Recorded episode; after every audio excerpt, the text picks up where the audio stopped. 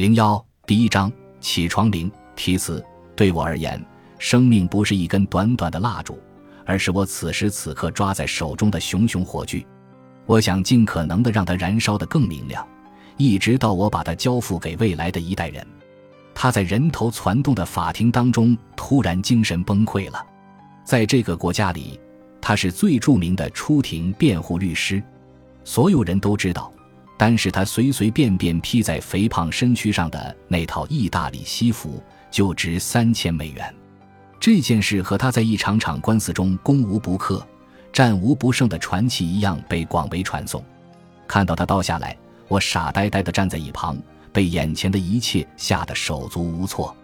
伟大的朱利安·曼托竟然成了受害者，此刻正趴在地上，像个无助的婴儿一样扭动，像个疯子一样发抖、站立。大汗淋漓。从这一刻开始，一切情节都仿佛变成了慢镜头播放。天啊，朱利安出事了！他的助手惊声尖叫，情绪激动不安。这也让我们对眼前发生的事情变得更加不知所措。法官呢？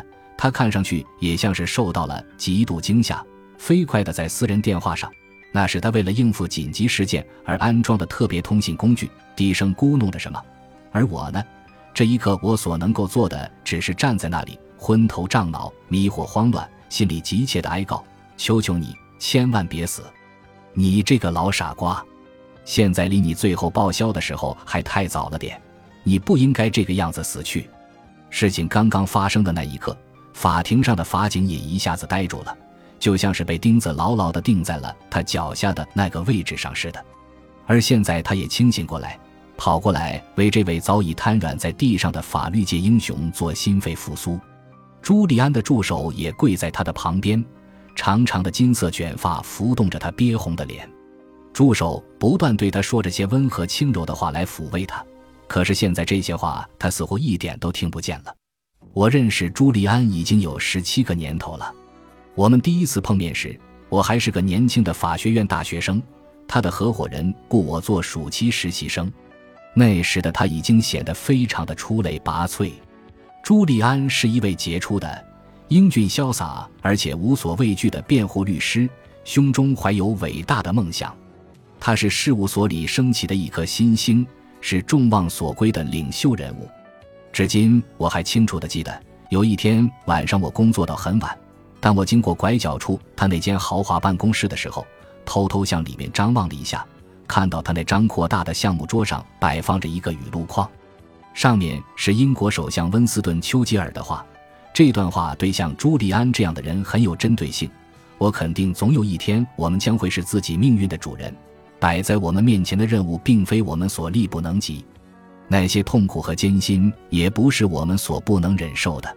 只要我们忠诚地执着于自己的理想，坚信我们有不可战胜的毕生意志。胜利就不会背叛我们。朱利安是说得到就做得到的人，他的意志非常坚韧，每天超强度工作，为了他所坚信的注定会到来的成功，他恨不得每天去工作十八个小时。有传言说，他的祖父曾经是一位卓有名望的参议员，他的父亲在联邦法庭中也是颇受尊敬的法官。很显然，他出身高贵富有。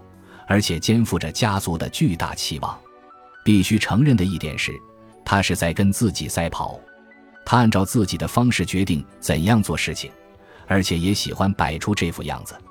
朱利安在法庭上令人震惊的传奇式成功，通常都会占据报纸的头版位置。富人和名人们一旦需要一个所向披靡、战无不胜的顶级法律顾问，就会蜂拥到他的身边。朱利安的私生活也同样备受关注，他挎着年轻性感的时装模特，深夜造访这座城市里最豪华的饭店，或者和那一伙吵闹的，他称之为“破坏行动队”的经纪人一起酗酒，直到烂醉如泥。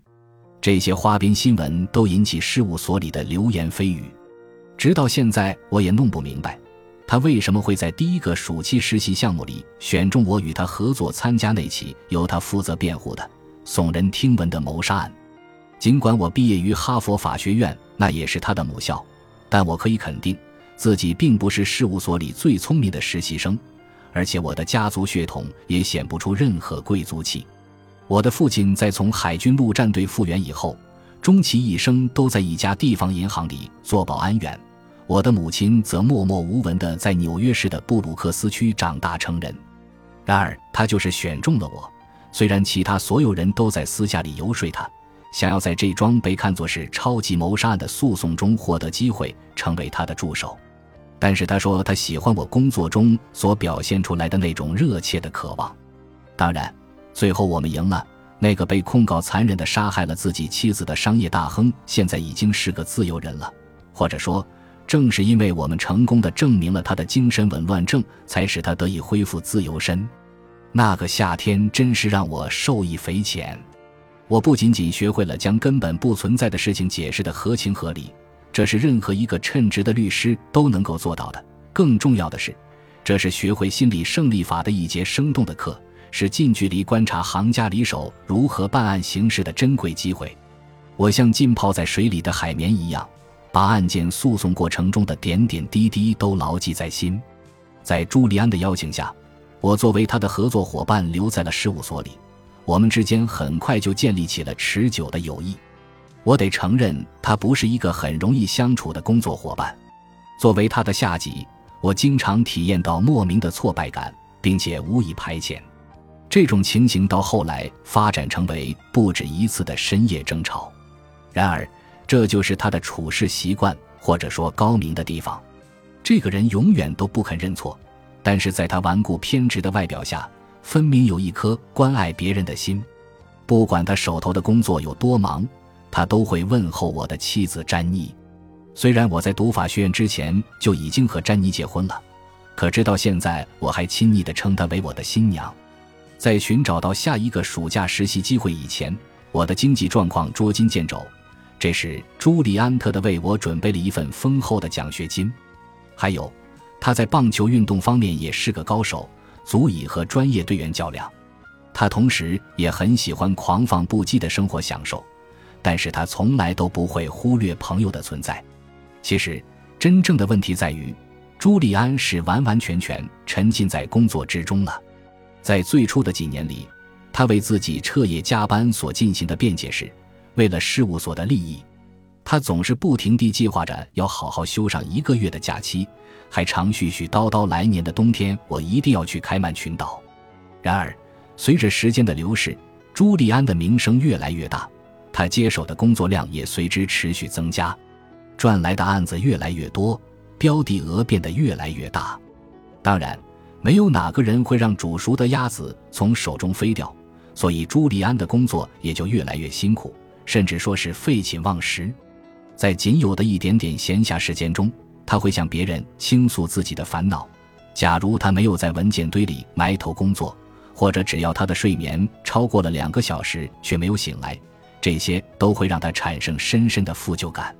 我很快就去到苗头，他是被不断膨胀的欲望吞噬掉了。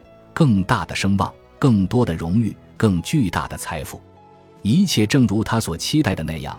朱利安的事业获得了巨大的成功，他赢得了大部分人梦想中希望拥有的一切：显赫的职业声望，超过七位数的经济收入，壮观奢华的豪宅，与名流雅士为邻。一架私人喷气式飞机，一座热带岛屿上的夏季别墅，还有那样他最心爱的宝贝——一辆闪闪发亮的红色法拉利跑车，稳稳地停在车道的中央。不过，我知道事情并不像他们表面看上去的那么美好顺利。我之所以觉察到厄运的苗头，并不是我比这间事务所里的其他职员更富有洞察力。而是因为我和这位成功人士一起相处的时间比别人要多得多。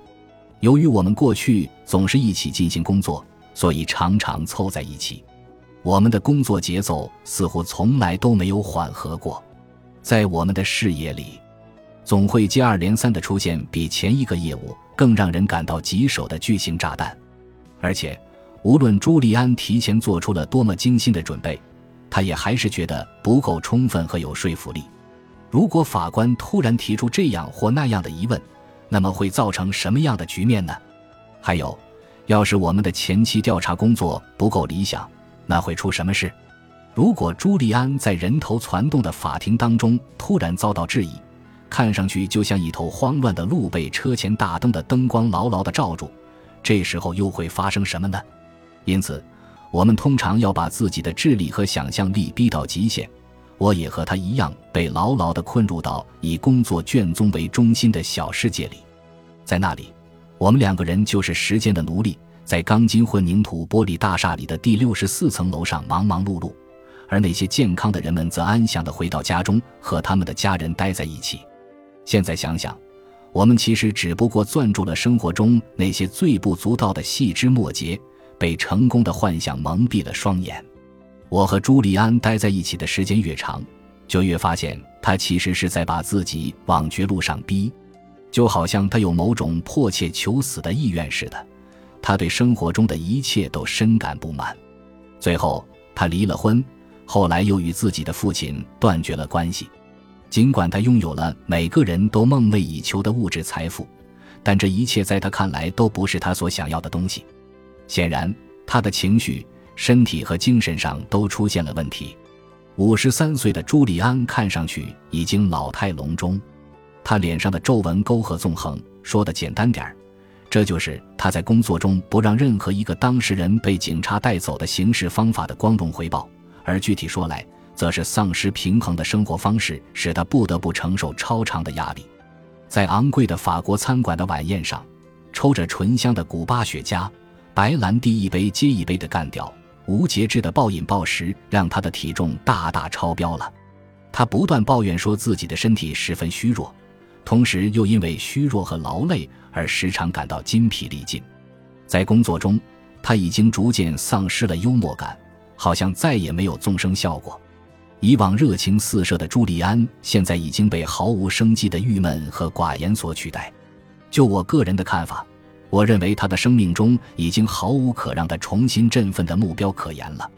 或许最让人发愁的是，他已经丧失了在法庭辩论上的焦点位置。在法庭上，他曾一度让所有在场的人为他滔滔不绝的雄辩和无懈可击的结案陈词而深深的折服，而现在。他连篇累牍地啰嗦着一整套单调沉闷的话，在他自己也搞不清楚的案件细节上喋喋不休地纠缠，而这些甚至与案情根本没有任何关系。以前他在法庭上会风度优雅地反驳对方辩护律师的抗议和反驳，而现在却时时显出他的尖酸和刻薄，这就严重地消耗了法官们倾听的耐心。而之前他们都是把朱利安视为法律天才的。简而言之，朱利安生命中的光彩开始变得暗淡起来了。给他埋下危险伏笔的不仅仅是他疯狂的加速工作所导致的巨大压力，我感到还有更内在的原因，这似乎是精神方面的。他几乎天天都要向我抱怨，他对自己所做的任何事情都提不起劲来，整个人似乎完全被某种空虚所包围着。朱利安回忆说。尽管一开始他是在家族会议的集体讨论之后被推上法学道路的，但当他还只是一个年轻律师的时候，他全心全意地热爱法学专业。法学的复杂性和智力上的挑战让他一直乐此不疲，精力充沛。法律在影响社会生活方面所具有的巨大力量也时刻鼓舞着他，激励着他。从那时起，他就不再仅仅是一个康涅狄格州的富家子弟。